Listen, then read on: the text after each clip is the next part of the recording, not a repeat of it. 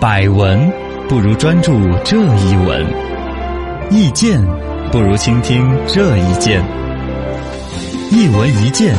看见新闻的深度。新闻说唱，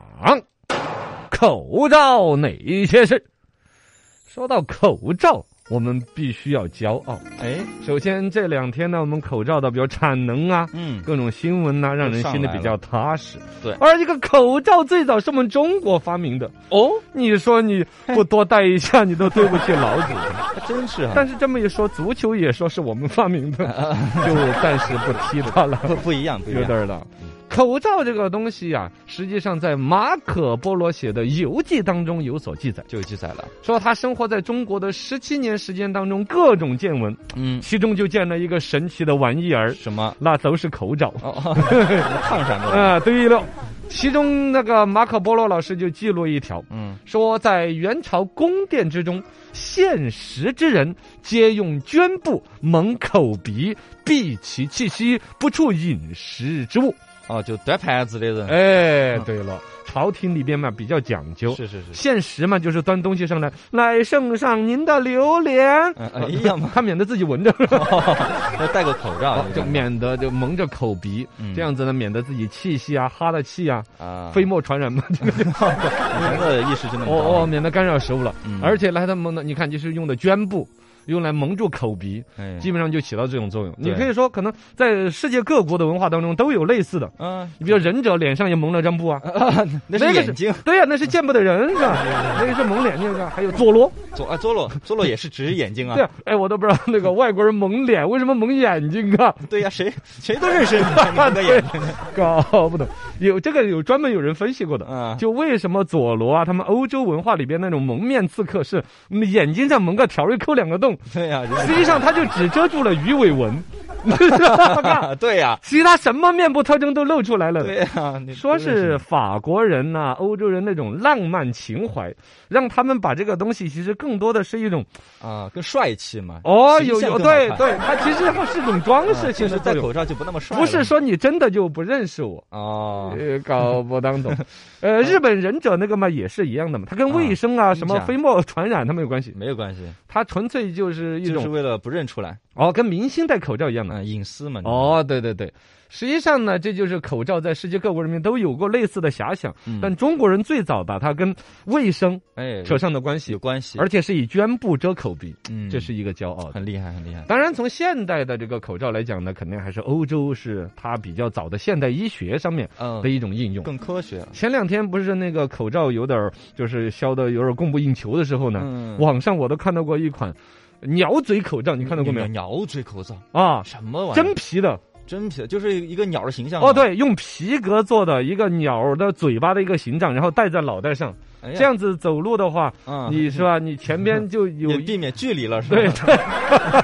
对对呀。哦，别别人不会摸你了。啊就就保持间距，起码在两尺以上，因为那个嘴估计就一尺 半。哦，进来你就戳 他。哦，这个东西其实不是什么文艺作品的创意啊、乱想的一个东西，嗯，哎是有历史渊源还的。真有历史。欧洲最早的历史上就有一种鸟嘴口罩。鸟嘴面具口罩。嗯哦，这个是当时欧洲的这个中世纪时期，他们出现那个黑死病肆虐的一嗯，一个阶段，也是一种这种疫情嘛。对，然后医生救人的时候呢，就会戴这种面具。啊当时也不知道是哪个人琢磨出来的，就把它搞成，可能还是人嘛。你想，一个正正常常的人脸上又蒙一个东西，总觉得嗯缺少合理性，嗯所以可能就给那个医生附着了一个，比如说类似于啄木鸟 啊，就给树看病那种嘛。你想嘛，啊，啄木鸟就是啄木，鸟不就是一个嘴巴抖抖抖抖抖，把树洞刨开来，嗯，里边的虫子给吃了，这个树就健康了呀。嗯，它可能寓意是很好的，而且呢，本身这个东西它在那个鸟嘴那么大的一个笼子里边呢，装一些香料啊、草药啊，哦，这是更方便。哎，，有一定的健康原理的东西，嗯，让这个医生戴着这个鸟嘴的面具，然后去给一些黑死病患者进行治病的时候，嗯，他可能还有点以形补形 啊，寓意好啊。当时想法挺好的。哦，哈他那个想法里边本身里边，人家实际有香料、有草药，嗯，它可能有一定的防疫的作用。是二一个过滤的作用，毕竟嗯不是直接接触了嘛，对飞对沫啊对那些。第三一个，你像一个病人生病了，嗯 看到过来了个鸟人，懂这个鸟过来个， 啊，啊，这是这是神吗？天使是吗？不不是天，就是那个来啄啄我身上的病灶啊，哦，有这，是吧？我是吗挂着我有虱子，不是？哎呀，它，反正把把那个病的那种东西就给嗯啄死了呀。鸟嘛，有那种痔治疮怎么办呢啊？有啊什么？那我说那个没有没有什么没什么，嗯，呃 我刚才听到一种病哎，好刚什难么什么好声音难治的病。没 什么声音你啊，说的是痤疮。幻听的幻听的哦，对对对对，痤疮，痤疮的话，就 让这个鸟嘴医生把那个鸟嘴啄你的脸呐、嗯，把青春痘给你啄破。哎呀，啊当时这个想法挺好的，嗯 如果是其他地方的疮 就，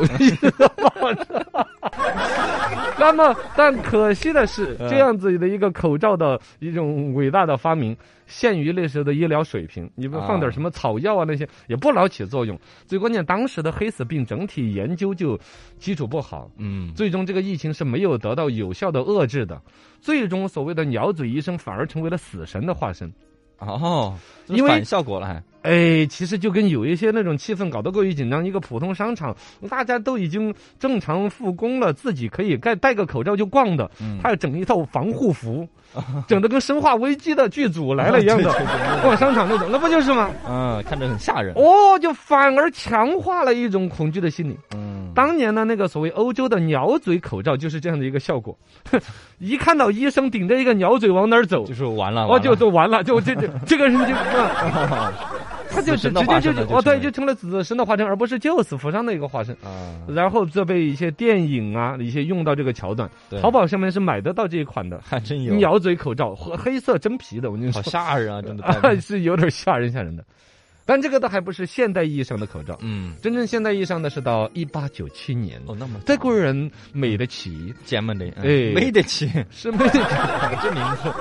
他就叫这个名字，哦我们怎么办没？得起，有的的骑没得骑的，反正他就给大家研究出来了一种用纱布包住口鼻的一种方式。后来被人们总结出来，哎，一层那不如多整几层，嗯就开始六层纱布搞出来口罩。后来说口罩，因为那时候还要拿手一个手捂着那个帕子，啊，后来说没有那不如搞一个绳儿挂在耳朵上，啊，慢慢演化成这样的，演化成了现代的口罩。啊，哎呀，这学问老了去了。哇塞。